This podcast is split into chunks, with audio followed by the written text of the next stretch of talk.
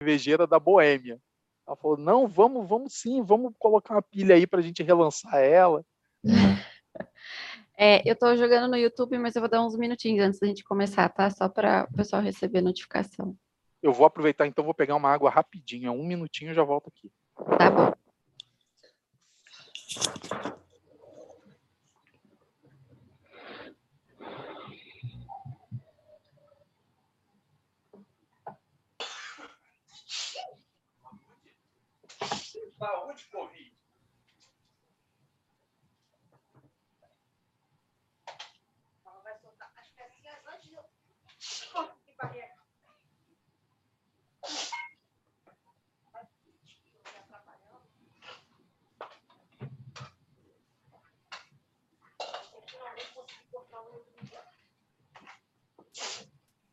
Noite.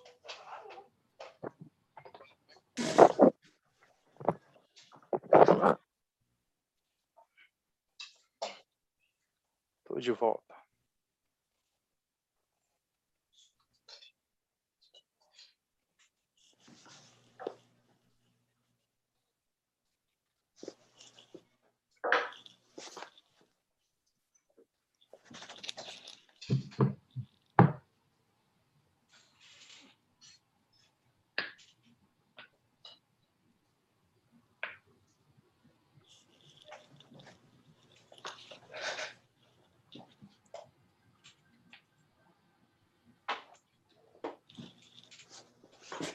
Tu não tá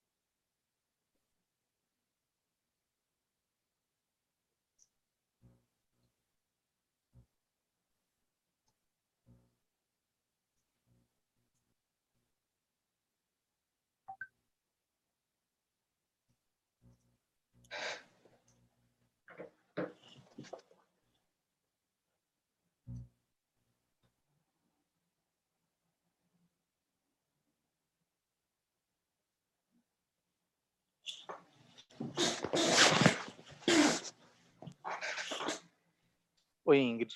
Já está transmitindo lá no YouTube. Já. Ah, eu tá. esperei dar um minutinho só para a gente começar. Tava contando no reloginho que ó, acabou de virar. Bom, vamos começar então. Deixa eu preparar aqui. Vocês estão me ouvindo bem? Então, né? Dá para Sim. Show. Então, bem-vindos a todos, bom dia. É, obrigada a todos pela participação. Hoje estamos iniciando mais um HDN Tour, salvos em casa, né, se cuidando. É, bom, vou apresentar para vocês um pouquinho a- a- o pessoal que vai conversar com a gente hoje é, e, já, e a gente já inicia. Ah, bom, prazer a todos, né? Para quem não me conhece, sou a Ingrid, trabalho na parte de comunicação aqui da HDN. E vou passar a palavra agora para o pessoal. É, Paulo, quer, tu quer começar? Posso começar. É, eu hoje eu estou como coordenador de desenvolvimento da Ambev Tech. Trabalho já na, com TI desde se for pensar bem assim, acho que eu comecei em 98, uh, e eu comecei com arquitetura, é, fazendo rotinas Lisp para AutoCAD, e aí me apaixonei por desenvolvimento, comecei a carreira em TI, e venho nos últimos anos aí dedicando a formar times aí de, de alta performance, uh, já num contexto ágil, tem sido uma, uma jornada bem bacana. Legal. É, quem quer ir para o próximo? Cadu? Bora, João, vai lá. Show. É, bom dia, bom dia, pessoal.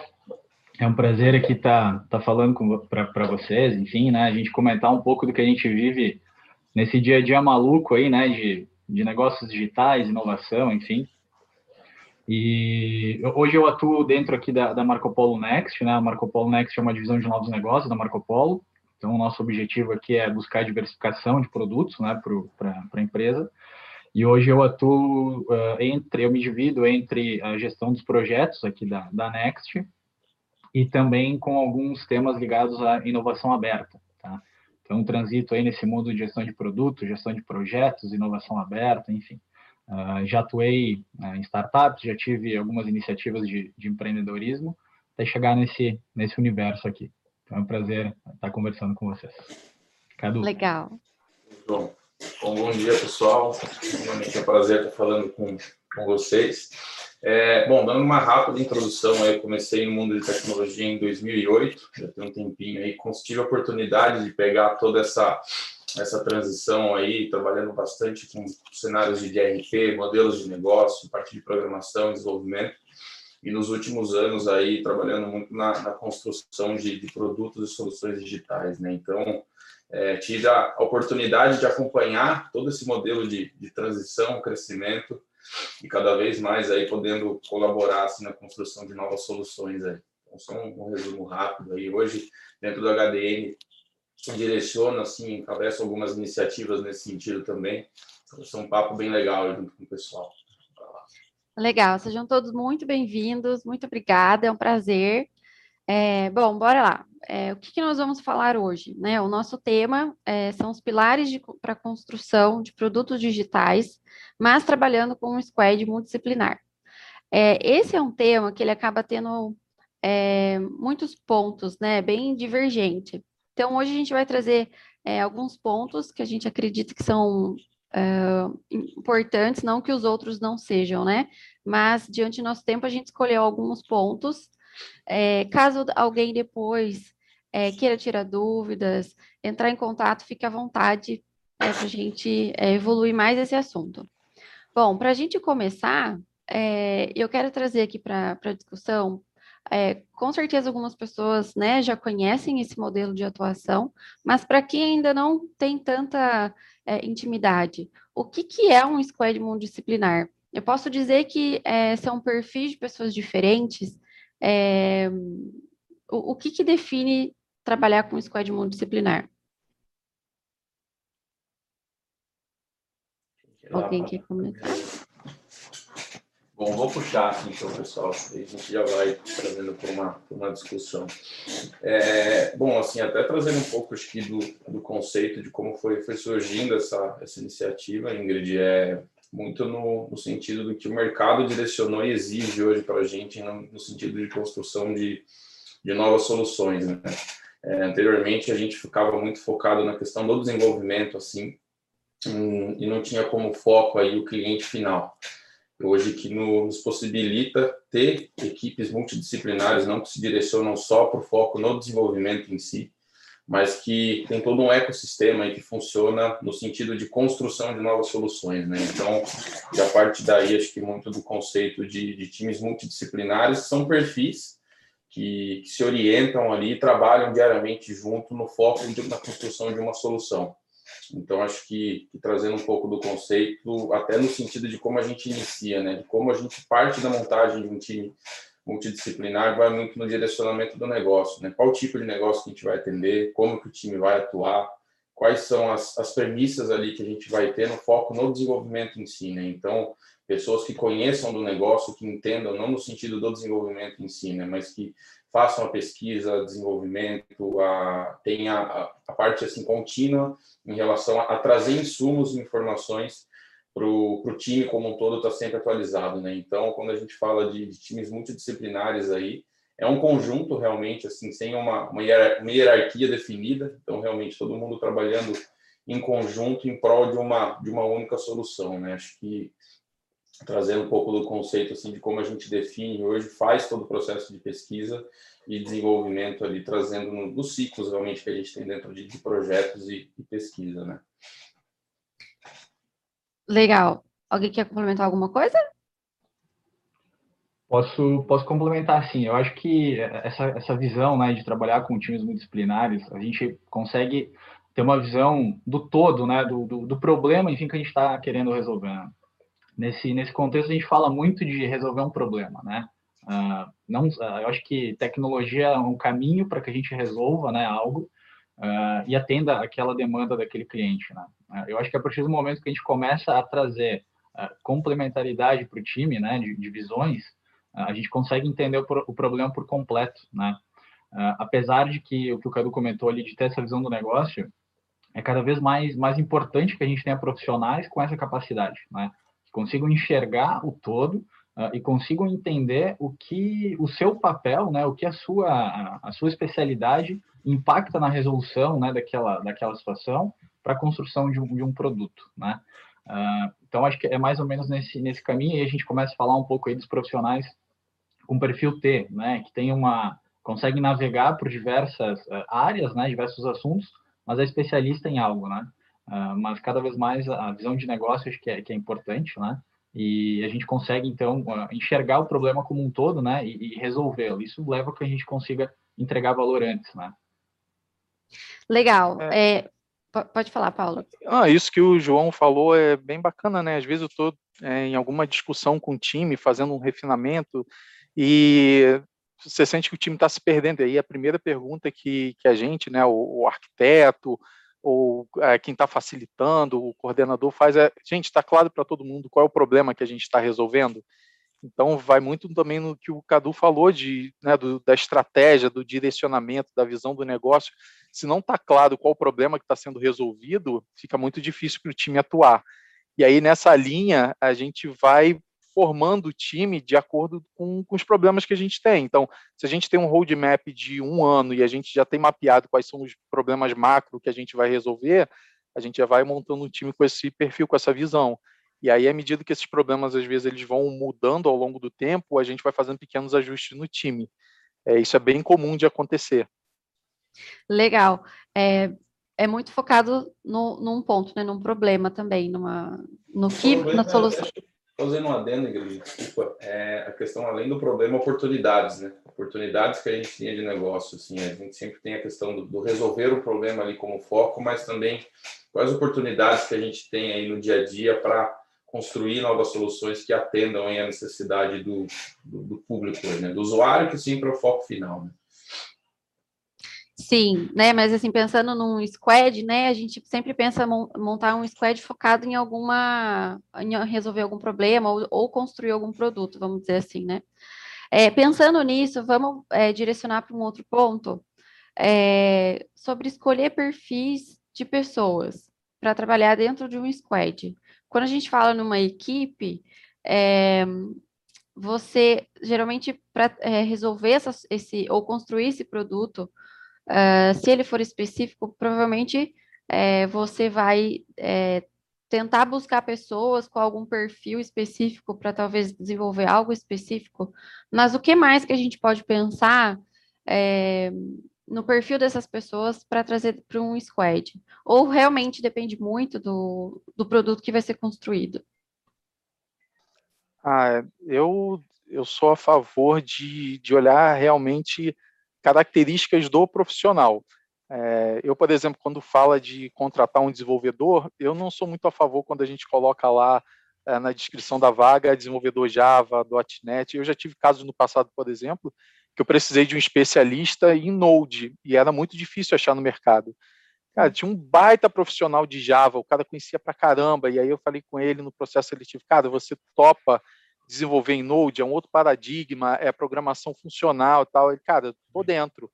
Então, é, eu busco muito, por exemplo, quando estou falando especificamente de desenvolvedores, eu busco bons desenvolvedores e não olho muito para a tecnologia que eles estão atuando. É, eu costumo falar para o pessoal que eu não uso martelo para apertar parafuso, nem chave de fenda para colocar prego. Então, linguagem de programação é ferramenta. Se você tem um bom profissional, ele vai acabar, tudo bem, a curva dele vai ser um pouco maior, mas ele vai acabar se adaptando a linguagens novas. É, você dá oportunidade, né, para a pessoa também conhecer outras, outras frentes também, né? Isso. Aí eu, eu acabo olhando outras características para formar um time. Por exemplo, se eu preciso ah, de um cara que seja mais experiente, que tenha liderança, é isso que eu busco no processo seletivo. Alguém que tenha iniciativa, tenha capacidade de liderar e não olho muitas ferramentas que ele, que ele já está habituado a utilizar. Ah, entendi. Passar a bola para os outros aí. Aquela, aquele contexto de que ferramenta a gente já consegue treinar a pessoa, né? Ela, ela tem que estar disposta a querer aprender algo, né? Uh, e aí um ponto que aqui a gente comenta bastante também, como a gente se envolve com, com novos negócios, né? E aqui basicamente o objetivo é, é busca de, de, receita, né? Uh, a gente fala muito aqui do perfil do intraempreendedor, né? Uh, aquela pessoa que aí vendo de encontro também o que o Cadu falou, né? De enxergar às vezes a oportunidade, né? Nem sempre vai cair para a gente muito claro o que a gente precisa resolver, né? E aí eu acho que é um pouco do papel do time uh, entender realmente qual o contexto, né? Porque é normal que uh, um, diretor, conselho, dono da empresa, ele traga já algo uh, pré-concebido, digamos assim, para a gente desenvolver. E eu acho que esses times têm muito papel de, às vezes, dar um passo para trás, entender realmente qual o contexto e reportar, às vezes, oportunidades também, né? Talvez aquele não seja o melhor caminho, né?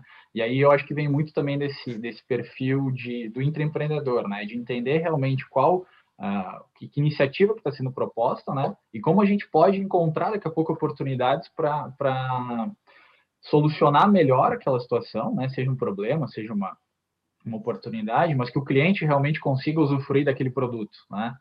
Uh, então, acho que essa, essa questão também é muito importante. E ressaltando sempre, né? Uh, o objetivo tem que estar muito claro, né? Porque de nada adianta a gente formar um time com uma especialidade daqui a pouco que não tenha nada a ver com, com o assunto do problema, né? Sei lá, um exemplo, daqui a pouco a gente precisa uh, criar um produto lá para a área jurídica e só tem no time pessoas da área de finanças. Dificilmente a gente vai entender as características que são necessárias, dificilmente a gente vai conhecer o, o público, né? Qual é o, o, real usuário daquilo. Então, acho que é importante a gente ter esse muito claro, né? Antes da construção do time, realmente qual, qual o objetivo, né? E até complementando, João, acho que o Paulo tem bastante coisa, inclusive acho que nesse momento eu estou a fase de transição que a gente passou, né? Mas a, a parte do, do empoderamento hoje do time para conseguir descobrir desenhar e entregar novas soluções, eu acho que é uma barreira cultural que a gente ainda está passando. É, melhorou muito em, em vias do que, do que era anteriormente, um pouco acho que de, de como a gente vivia a construção de solução, que onde o time ficava muito focado só na, na entrega de, de histórias ali, realmente focado no backlog e não olhava para o entorno do tudo que está acontecendo. Né? Então, desenvolvendo várias features que, cara, chega no fim ali, é, tem um percentual muito alto que não é utilizado. Ele fica como um commodity dentro da ferramenta mesmo, que foi foi caro para desenvolver, foi um custo elevado e que não teve assim um, um resultado assertivo, né? Então por isso que quando a gente fala da, dos, dos times multidisciplinares aí tem importância, acho que muito voltada com, com o manifesto ágil também, né? De ter essa rotina diária ali de, de, de atualização, as pessoas estarem à frente do projeto então, todos participando ali pela, pelos resultados, as métricas em relação ao desenvolvimento, porque senão você começa também a perder a produtividade do time, né? Então, é, a gente focar ali na questão do valor, usabilidade, execução, realmente, e a viabilidade da solução no, no ponto final, né? Sempre como como resultado ali dentro do, do esperado que sempre a gente vai ter. Né? A gente vai ter pessoas esperando pelo projeto, a gente fazer com que aquilo seja uma entrega de valor no final. Então, a expectativa também é uma coisa que tem que tomar muito cuidado nesse sentido, no momento da criação de soluções. E cada vez mais, assim, a gente, assim, a parte do, do Product Discovery, eu acho que, que é o início ali do marco para a gente começar na montagem de um time depois para direcionamento, entender os perfis das pessoas que vão trabalhar, muito na linha do que o, do que o Paulo falou, assim, né? Não tem uma stack realmente de tecnologia, principalmente hoje como a tecnologia, as ferramentas que a gente tem, tudo desenvolvido em microserviço, a gente consegue ter é, alterações ali, um, um microserviço em Node, outro em Java, outro em, em Python, então realmente tem essa, essa variação e tem exigido cada vez mais também dos times de desenvolvimento, né? além da, das pessoas de negócio ali que estão em torno disso, é um pouco do que, do que é praticado, do que a gente tenta praticar, na verdade, né? do que a gente tenta levar de, de know-how para desenvolver novos projetos e novas soluções. Nossa. É... Oh, desculpa ainda. Pode falar, imagina. Não, é, o Cadu falou uma coisa interessante sobre essa questão de empoderamento. Ah, em alguns times que eu passei, por exemplo, eu já fiz aquela análise SWOT, né, que é muito comum no marketing. Uhum. E aí eu faço isso nos times de maneira individual, para a gente analisar a força, fraqueza, é, oportunidade e ameaça para cada um. A gente faz para o time e a gente faz para o produto. E é muito legal você. Aí tem muito aquilo que o Gadu falou, né? Do que a gente chama de ownership, que é o time se sentir dono do produto. E aí, no passado, já faz um tempo que eu trabalho num contexto ali de vendas, faturamento e tal. E aí, uh, teve, eu trouxe isso para os devs, cara, e aí, o que, que a gente pode fazer? E aí você vê que sai do time do desenvolvimento, ele se sente tão dono daquele produto, do processo, que aí um dos devs falou assim, cara, tá surgindo um negócio aí chamado Pix, será que a gente não pode uhum. colocar para receber via Pix? Aí o outro falou, cara, é, eu tenho uma grande dificuldade. Na época eu estava numa empresa de, de educação, ele falou assim: eu tenho uma grande dificuldade com a minha namorada quando a gente vai imprimir boleto da faculdade, tem que entrar e baixa PDF, aí abre o site do banco e copia. Eu falei, será que a gente não consegue mandar isso pelo WhatsApp? Ou a gente já manda direto o boleto, um link para abrir o boleto, ou código pagável ali do boleto. Então o próprio time vai trazendo essas coisas. É, eu achei interessante, por exemplo, a gente está falando sobre inovação no time atual, né, que eu estou agora, e aí, há uns dias atrás, a gente fez um, uma sessão de brainstorming, que era justamente para a gente trazer é, features, coisas bacanas que a gente vê no mundo dos jogos que a gente poderia trazer para o nosso produto. Tanto para apresentação, webinar, como para o próprio pro produto em si. O que, que a gente via em jogos, que a galera lá, todo mundo muito novo, gosta muito de galera gamer e tal, o que, a gente viu de interessante no mundo dos jogos que a gente poderia trazer para um produto que é de indústria, né? que é um produto de, de vendas de indústria. E foi muito bacana essa sessão. Então, você abrir espaço para que seu time colabore, para que eles não sejam só é, escrevedores de código, como eu falo, né, apertadores de parafuso, Sim. mas trazer eles para a solução do produto, eu acho massa demais. É um, acaba sendo um combo, né? Assim, é, não, não acaba sendo um perfil só técnico, mas ter visões, é, entender que é, desde o ano passado, né, com essa pandemia, houve uma aceleração mas que é, a gente tem que estar tá ligado também, né, no que está acontecendo no mundo, referências, é, e aí acaba sendo um combo, né, para esses perfis. Muito legal, viu? É, já vou engatar também, porque já já está encaminhando aqui. É, quando a gente fala desse time, achei super legal o que você falou, Paulo, sobre essas talvez dinâmica que tu faz, ou enfim, mas como ser um gestor para um time multidisciplinar. Então, é, até talvez essa dinâmica seja um, um, exemplo né, de como interagir, engajar, é, como trazer o pessoal para dentro do projeto. É, o que, que vocês contam desse ponto? O que, que vocês é, acham? Eu já não gosto da palavra gestor aí no meio. Não. já, já parte de um princípio que, que times que funcionam dessa forma, assim, existem pessoas assim que, que, se destacam ali muito na questão do, de um tech lead, de um, de um product owner ali que vai trazer todo o backlog, mas o, o time, é claro, ele tem que passar por todo um processo acho que de maturidade, acho que é o principal, o principal ponto aí para a gente conseguir chegar nesse modelo, é realmente entrosamento do time, muito no que o Paulo falou, assim, no sentido de conseguir ter essa, esse empoderamento autonomia para trazer soluções. As pessoas hoje que são de negócio, é, hoje sim, melhorou muito nesse sentido, porque cada vez mais o pessoal está se capacitando em tecnologia, está enxergando oportunidades. Mas eu vou até dar um passinho para trás nesse sentido assim, de, um, de, uma experiência que eu tive é, num processo de aquisição, onde a empresa ela fez a aquisição de, de outros ERPs e a gente precisou trazer todo esse, esse conhecimento para dentro de uma única estrutura. Então, a, ali foi a experiência ruim, né? Então, no sentido da gente só ficar com um backlog direcionado, ficar realmente reescrevendo código então, a gente totalmente com falta de conexão entre, entre a visão de entrega, realmente, não, não levava inovação para o projeto. Né? Realmente, a gente estava reescrevendo o código de um produto que foi, foi feito uma aquisição e trazendo para dentro da, da, estrutura. De novo, né? é dinheiro que, que vai indo realmente a gente consegue trazer a funcionalidade, mas você não traz toda aquele know-how de inovação, assim, né? Coisas que você consegue encurtar o caminho para dentro da estrutura. Isso vai muito de encontro a isso que você citou, Ingrid, é, no sentido assim, eu não vejo hoje times é, com squads trabalhando com, com gestores. É, claro, tem toda uma, uma hierarquia no entorno, assim, mas o, o time com esse empoderamento, ter pessoas, referências realmente que tomem, ajudem a tomar decisão. É mais um perfil, de, não precisa ser um cara sênior, às vezes ali uma, uma pessoa que tenha um perfil realmente de direcionamento, de puxada. É, é realmente esses perfis que a gente assim, que se destacam realmente nesse dia a dia e fazem com que o time se sinta parte disso e comece realmente a ter uma, ter uma sinergia, né? Então, posso falar assim, o time como um todo é o, é o owner do projeto, né? Então, claro, tem que ser responsável pelas entregas, tem que ter todo o acompanhamento das métricas ali do dia a dia.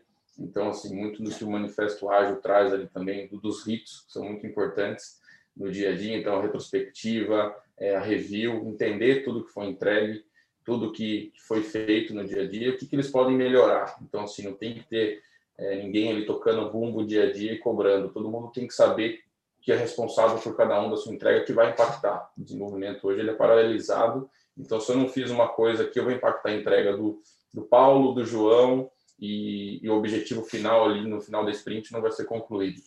Então, acho que cada vez mais a gente conseguir tirar essa essa imagem de um gestor, de uma pessoa tocando bumbo, assim, acho que é um dos pontos principais para a gente quebrar essa barreira também. A pessoa tem que ter uma autorresponsabilidade, né, de entender a necessidade do projeto que ela tem que fazer. Talvez uma seja importante ter isso muito claro, né, no início para ela, para a pessoa, enfim, para que seja concluído. Talvez a gente possa até pensar ali em times autogerenciáveis. Eu gosto, eu gosto bastante desse modelo que, que o Cadu comentou, uh, mas eu vejo que antes da gente ter essa, essa frente, eu acho que vai muito também da maturidade da organização, né? da empresa em si. Né?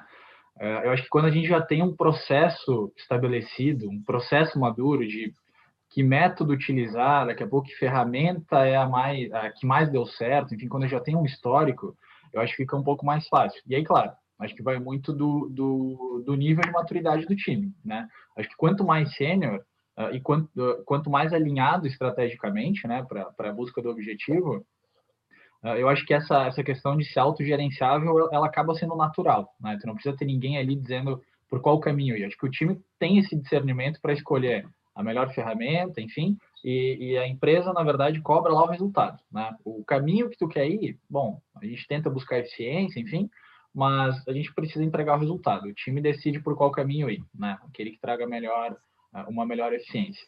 É, a partir do momento que tem um time um pouco mais júnior e talvez um processo que ainda não é tão maduro, é, eu acho que precisa ter um mínimo de governança para a coisa funcionar, né? É, e aí eu acho que um dos pontos principais é a comunicação. Né?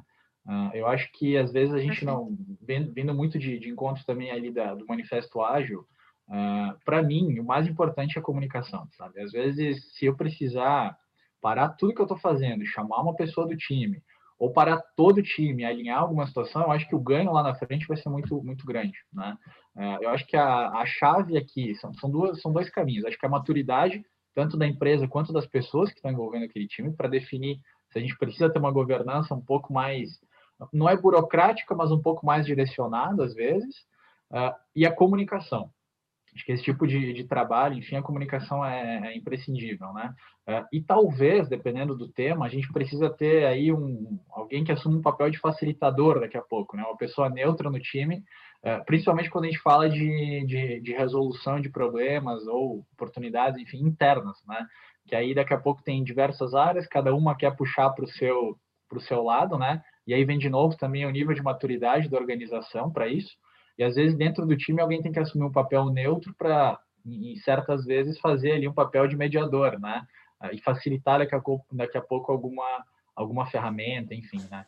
Mas eu acho que então é, é, é a maturidade tanto da organização quanto do time que vai que vai orientar isso, né? E independente da situação, comunicação é para mim é, o, é, o principal, né? O time tem que estar muito bem alinhado, a gente tem que saber muito bem uh, os objetivos uh, e está muito bem aberto assim para entender o que está acontecendo lá. Nossa, muito legal, porque são pilares, né? São dois pilares que você comentou é, que não são novidades, né? Assim, ah, não é uma coisa da era de, do ano 2000. É comunicação e, e ter foco né, no que você precisa são coisas básicas para qualquer área, para qualquer negócio. Então, é muito bem, muito bem colocado, gostei bastante. É, Bom, eu só falar um pouquinho em relação a isso, eu sou da mesma linha do Cadu, não gosto muito dessa questão do gestor, é, mas aí momento polêmico agora. Eu também não acredito em times autogerenciáveis. É, eu acho que a gente, eu não vi acontecer ainda em nenhum time, acho que a gente está hum. longe disso. Eu acho que eu ia até gostar de um dia ver um time que realmente fosse autogerenciável, é, mas eu não gosto dessa questão também do, do gestor. Eu fico muito triste quando o meu time, por exemplo, me olha com um olhar assim, de hierarquia, sabe? E o fato de eu ter sido dev no passado é, ajuda bastante no processo. Eu sempre falo para eles, cara, eu sou dev que nem vocês. Eu ainda brinco com eles, falo, cara, eu sou que nem vocês, eu sou dev. Eu gosto muito quando o time começa a me olhar como um colega de trabalho, que eu realmente sou. É, eu sou o tipo de pessoa que eu não gosto de impor as coisas, mas eu entendo que em momentos de crise, principalmente, é uma pessoa mais experiente é, precisa assumir de repente para dar um direcionamento. Eu prefiro que o time me veja ah, mais como um facilitador e um mentor do time, um orientador desse time, do que um chefe, do que uma pessoa que detém um crachá de hierarquia que pode né, chegar lá e impor alguma coisa, fazer, sabe, aquele famoso top goela down. É, não gosto que façam comigo, então também não faço com o meu time acaba sendo uma, uma relação mais leve, né, de, de dia a dia.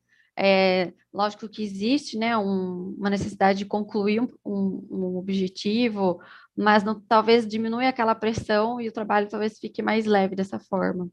Eu vejo é, muito que o... Desculpa, Paulo. Até... Por favor, continue. É, não, isso que você comentou, às vezes, muito na questão da tomada de decisão ali do dia a dia, né? Do que tem que ser feito, às vezes, é, nesse perfil você auxiliar o time conseguir direcionar para uma tomada de decisão em conjunto. Assim, sempre vão ser geradas discussões, tem ideias, mas realmente assim, para o time, para que não perca o foco naquele que tem o objetivo final, né? É, porque a gente sabe, discussão do dia a dia de projetos é, é realmente complexa, cada um defendendo alguma ideia, algumas assim tem essa discordância normal, realmente a comunicação ali no dia a dia, e, e, aí que entra um perfil realmente de uma pessoa tomadora de decisão em relação a tudo isso, né? Então, não é no nível hierárquico, mas realmente alguém quando a gente fala, né, que assim questão hoje do, do júnior, do pleno, do sênior, né, não é por tempo de carreira ou conhecimento técnico, né, é muito de, de maturidade, entendimento no dia a dia. Então a gente está vendo cada vez mais isso, principalmente pessoal que mais jovem, logo recém-formado, já trabalhando totalmente nesse dia a dia e muitos com uma postura muito boa e outras com uma postura que exige um aprendizado, uma maturidade maior até no sentido de tomada de decisão, né?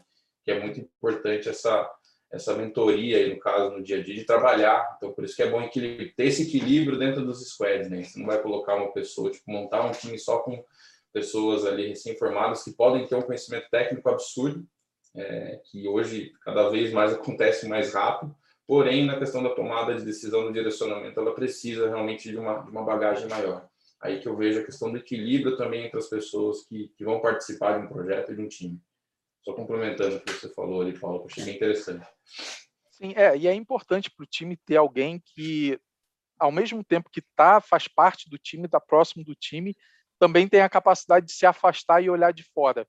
E aí é muito mais fácil uma pessoa que transita entre esses dois mundos, né, de estar integrado com o time ao mesmo tempo, estar tá mais próximo de uma diretoria, ter mais uma visão estratégica, conseguir olhar o time mais de fora, é, do que isso vir de uma pessoa que somente está de fora, né? Vir de, de um gerente ou de um diretor que não conhece também o dia a dia do time. Então, esse, essa pessoa que está próxima do time o suficiente, ao mesmo tempo consegue olhar de fora, consegue passar melhor para o time também as necessidades, as deficiências do time, orientar com as deficiências de uma maneira mais leve e mais assertiva. É, porque daí né, você tem mais a proximidade, conhece mais a outra, como se comunicar, é, conhece, entende o perfil da pessoa, né? Talvez tenha mais. É, a, talvez a comunicação seja melhor. E às vezes é uma coisinha simples é, que, que faz a diferença, né? Que tira essa, essa pressão ou um lado negativo, enfim. É, aí a gente acaba falando muito, né, de, de pessoas e comportamento. É, muito bom. Alguém quer complementar mais alguma coisa? Beleza. Eu tenho outros pontos aqui que eu vou colocar dois em um. Algumas coisas eu acredito que a gente já citou aqui, mas vamos ver o que mais que a gente pode trazer. É, quando a gente fala né, em trazer um time multidisciplinar para a empresa, que momento que, que isso pode ocorrer? É, vai de acordo com a maturidade da empresa? É, acredito que sim, né? Mas o que mais que a gente pode trazer disso? E, e qual que é a vantagem de trabalhar com esse modelo? Porque é, a linha que nós estamos aqui, acredito, se eu estiver errada, por favor, podem me corrigir. É que a gente está indo para um modelo de squad com times de pessoas que tenham é, a proatividade é, de tomar decisões, de ser responsáveis e ser mais autogerenciáveis. Então, quais as vantagens de trabalhar com esse modelo e quando que é o momento ideal para a gente colocar esse, esse modelo é, para começar a atuar esse modelo dentro de uma empresa. E, e, e uh, a, a, a, empresa precisa ter um tamanho para isso, um, um know-how. O que, que vocês acham? Vou, começar aqui. Eu acho que parte muito, acho que da liderança, inicialmente o modelo da empresa, para começar a trabalhar é, nesse formato. Assim, não é uma coisa, acho que, de um dia para o outro. Realmente é, ah, vou colocar um squad aqui e vamos começar a trabalhar. Não, é desse jeito que, que funciona, né? Então, exige todo um estudo, uma análise, ver se isso se enquadra. E, assim, acho que grande parte das empresas é, no Brasil aí, no mundo, assim, que não assim, estavam todos é, vinculadas à parte da tecnologia, estão passando por esse processo de transição. Então, a gente está ocorrendo e vejo que nos próximos 5, 10 anos aí, isso vai ocorrer muito ainda com todas as empresas, porque assim exige toda uma mudança cultural, principalmente tratando na, na parte de, de agilidade. Assim, quando a gente fala do manifesto ágil, ali, né, não é só realmente ter uma receita de bolo, vou começar a rodar o Scrum, Kanban aqui e tá tudo certo, né? Vamos montar o squad, vamos começar a criar a solução.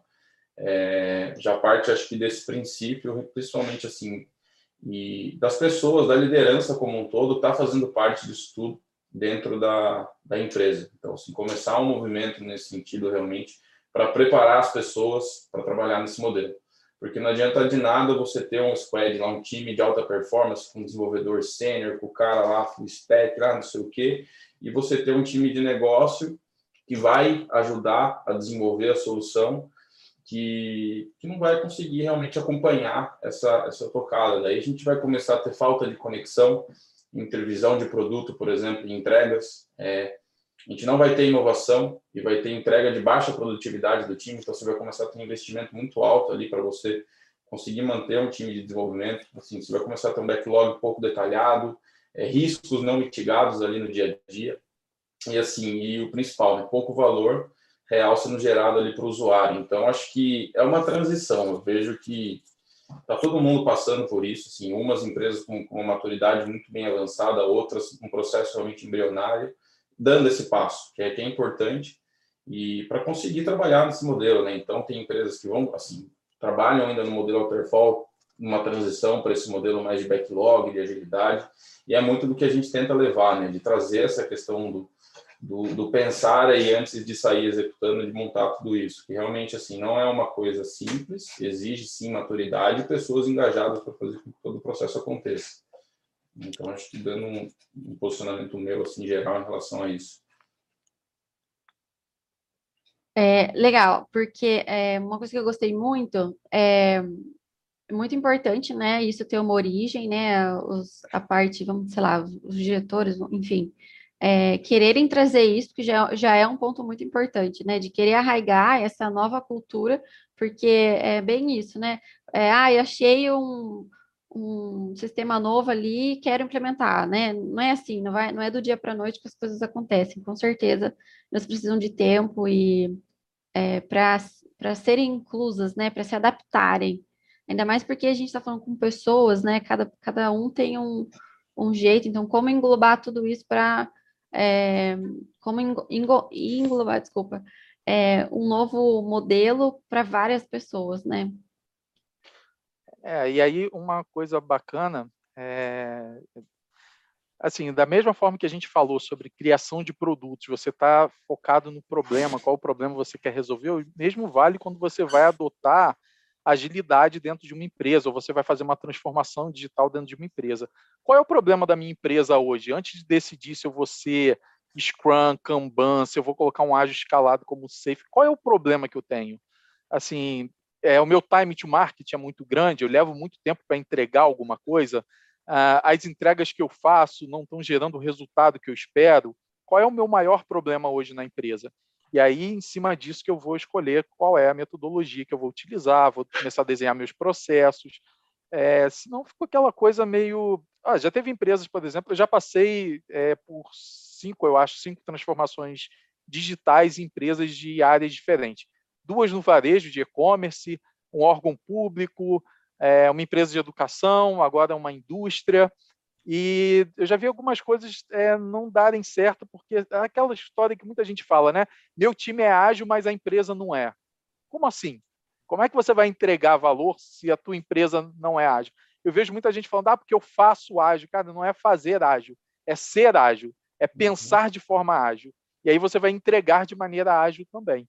Então, tem, tem muito essa desconexão ainda. É, na empresa anterior que eu estava, quando eu estava no processo seletivo, eu lembro que uma das primeiras coisas que eu perguntei a, ao gerente que estava fazendo o processo comigo é o seguinte: cara, essa transformação digital partiu de quem?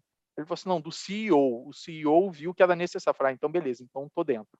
Porque se ela parte de uma área de marketing, se parte da área de TI, se parte da cabeça de um único diretor, dificilmente vai para frente. Então tem que ter, como o Cadu falou, tem toda empresa estar tá ciente da necessidade de mudar. Acho que mais do que é, ser ágil ou de um, uma ferramenta, um framework, uma metodologia, é todo mundo estar tá consciente que precisa mudar. Não está legal da maneira como está, ou pode ser melhor do que está. É, às é... vezes pode Desculpa, Ingrid, pode ir lá. Mas não, só ia complementar, porque senão vira é, uma coisa modismo, né? Ah, tá na moda usar tal sistema, tal modalidade, enfim, vou lá comprar. Passa, sei lá, um pouco, acabou e aí, não ajudou em nada e só foi um tempo perdido, né? Uhum. Era exatamente isso que eu ia falar, né? Ah, hoje a gente está vivendo uma onda gigante que todo mundo fala de inovação, né? Todo mundo fala dos termos da moda, né? Ano passado, o novo normal, a gente ouvia falar em todos os lugares, né? Acho que foi a o termo mais dito aí de 2020, né? Uh, e muito, muito hoje a gente fala de transformação digital nas empresas, uh, talvez porque está todo mundo fazendo, né? E aí a gente não entende a real necessidade daquilo, né? Uh, como eu falei antes, a tecnologia acho que é caminho para algo, né? às vezes eu ouço muito falar assim, bom, a gente precisa começar a ter projetos de inteligência artificial. Tá, mas para quê? Né? Eu preciso colocar uma inteligência daqui a pouco para coletar um dado de uma maneira melhor que vai me ajudar a tomar uma decisão melhor, né? Ah, e aí ela vem para ser caminho para isso, né? A tecnologia vem para me ajudar a isso, né? Ela não pode ser o, o fim, né? Uh, e aí eu acho que entra muito no que o Cadu e o Paulo comentaram, de daqui a pouco, né? A gente está, algumas empresas, a gente olhar tanto para o que o vizinho está fazendo, enfim, e a gente querer fazer porque está todo mundo fazendo, né? Uhum. E aí eu acho que a gente não vai conseguir ter resultado, né? Não é o fazer ágil, sim o ser ágil, né? Uh, e aí eu acho que quando a gente começa a trabalhar com esse tipo de, de, de, squad, né? Que é algo que não é novo, né? Como foi comentado no início, a Ingrid trouxe. Uh, dentro da Marco Polo, por exemplo, a gente trabalha em squads, né? Desde os anos 80, né? Quando a gente fala de operação industrial, quando a gente fala de Kaizen, que é uma das ferramentas do Lean, né? Aí voltando uh, bem lá para o início da indústria automotiva, né, toda a transformação que a Toyota fez, a gente começou a trazer os Kaizens para dentro da Marco Polo lá em, nos anos 80 ainda, né? Então é uma pessoa lá da produção, a gente tem um problema, é uma pessoa da produção, uma da qualidade, uma da logística, compras, RH, enfim, a gente começa a trazer esses perfis, essas pessoas multidisciplinares, para resolver uma determinada situação, né? E a coisa ela só foi escalando para o momento de hoje, né? Uh, quando a gente fala de produtos digitais, acho que é um modelo que cada vez mais ele vai ganhar força, né? Esse trabalho por squads e a partir do momento que as empresas estão tendo sucesso, né? Uh, acho que um dos cases principais que a gente vai falar muito é da, do Spotify, né? Que acho que uh, democratizou essa essa linguagem, digamos assim, de trabalhar por squads. É porque a gente consegue entender essa, o que a gente precisa entregar de uma maneira mais rápida, né? agilidade não é velocidade, mas é direção, né? E acho que a velocidade acaba sendo uma consequência, né? Então, acho que uma das vantagens de trabalhar com esse tipo de, de formato de time é que a gente consegue enxergar o todo, né? Resolver o problema por completo, né?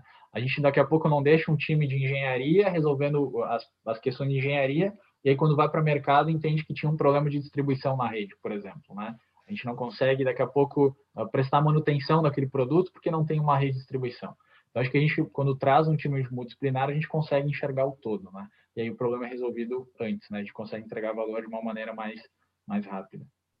Sim, e pensando muito na linha, né? Às vezes a gente pensa, é, vou criar um time específico para tal projeto, ah, quero um projeto inovador, quero algo incrível, diferente, mas o que, que na verdade é isso? É você ter objetivo, clareza, e às vezes ser algo simples, né? é, para resolver um, uma situação ou desenvolver algo. É, então, é algo que talvez seja mais simples do que parece. É, eu tenho uma última perguntinha. É, eu queria saber é, das experiências de vocês, o que, que, vocês acreditam para quem assiste a gente. quando a gente tem que implementar, ou quando a gente quer trazer algo novo, por exemplo, esse modelo novo, ou enfim, qualquer outro modelo de, para dentro de uma empresa, como é que a gente trabalha isso para todos os colaborador, colaboradores? Porque por mais que é, seja uma decisão é, lá de cima, é, beleza, mas como a gente traz isso é, para toda a empresa? Vocês já tiveram alguma experiência onde vocês introduziram algum modelo? Como foi? O que, que vocês é, aconselham? É... Primeiro é, é, identificar onde dói, né? Você não chega simplesmente e fala assim, ah, eu vou ao médico, vou lá visitar o doutor Henrique que eu tô com saudade dele. Você sente alguma coisa e você vai ao médico. Da mesma forma, é preciso você investigar. Né? Além de você perceber uma dor na empresa, na equipe, você tem que investigar. Você chega no médico, da mesma forma, o médico não chega lá, olha para você e passa um remédio. Ele pergunta o que, que você está sentindo, ele vai fazer uma série de exames para depois te dar uma medicação. Então, acho que o primeiro ponto, antes de decidir o que fazer, é você entender, como a gente já falou aqui, qual é o problema, né? onde é que dói, é, para eu aplicar o, o remédio certo para o problema que eu tenho. Então, esse, para mim, seria o primeiro ponto. Eu já participei de processos em empresas onde era justamente isso. Cara, eu, é, é aquela coisa da modinha. Ah, sei lá, tem um ágil escalada, legal, vamos botar esse framework aqui. É, é mais ou menos como você tentar colocar um coco na caixa de sapato até encaixa, mas vai ferrar com a caixa de sapato. Então, primeira coisa, analisa, tenha em mente qual é o problema que você quer resolver. E, e, dentro disso, João, acho que, Paulo, desculpa, reduzir incertezas aí no caso, né? A gente conseguir, a gente não pode só trabalhar com, com hipóteses aí, né?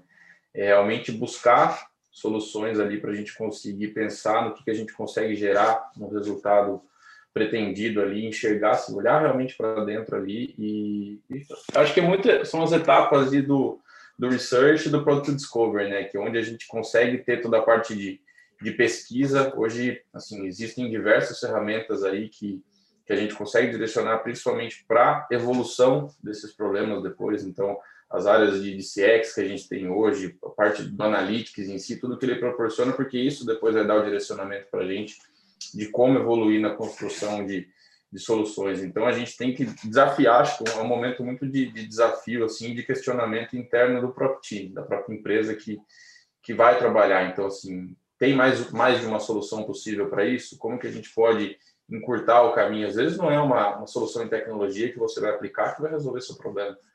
Então, é, é, o seu formato de negócio, né? o seu formato de trabalho no dia a dia, muito no que o, que o João falou, a parte de distribuição depois ali foi foi afetada nesse sentido. Então, assim, realmente o problema é o, é o lado tecnológico ali, não é eu como empresa que estou com, com, algum déficit aqui no meu processo, estou com alguma uma coisa. Isso vai dando gatilhos realmente para a gente conseguir é, ter perguntas realmente sobre toda essa essa pesquisa e depois chegar no, numa parte final. Mas assim, é sempre ter o cliente final como foco. Isso é uma coisa que, que a gente sempre leva aqui realmente. Se ele vai comprar ou vai escolher sua solução, é igual a gente aqui quando a gente vai buscar alguma alguma solução de mercado? Como que, que eu entendo o perfil do cara que vai estar do outro lado, ele sentado comprando, né? Então, é, ele sabe interagir com o que eu estou desenvolvendo, ele tem essa, esse mesmo know-how e conhecimento, por exemplo, que a gente tem no sentido de tech para estar tá fazendo parte desse processo. É, a gente tem capacidade realmente para construir essa, essa solução. Acho que são questionamentos que têm que ser feitos para depois a gente chegar no resultado final e depois fazer pesquisa em cima disso ainda também. Acho que é, a parte do, do research ali depois é muito importante de analisar tudo que foi, assim, encurtar esse caminho no sentido da construção de uma solução e trabalhar muito com pesquisa. Isso tem que ser diário também. Tem que ter benchmark, tem que analisar a ferramenta, qual está sendo a aceitação dela pelo outro lado também. Senão você vai ficar naquele modo no looping ali, né? Ficar desenvolvendo, desenvolvendo, investindo, o seu retorno não vai não vai não vai pagar esse projeto, não vai pagar esse investimento. Acho que não tem o, o resultado. Exato. É. E acho que também não, não precisa virar chave de uma hora para outra, né? Dependendo, se tu vai começar isso na empresa, começa daqui a pouco com um time, né? Tira lá duas, três, quatro pessoas, faz um time, uh, testa aquele modelo, né? Entende todas essas, essas, etapas que o Cadu comentou que são importantíssimas, né? Uh, acho que sempre orientado a dados, né? Isso não, não tem mais como voltar atrás, né? Acho que isso é algo que que está aí para ficar, né?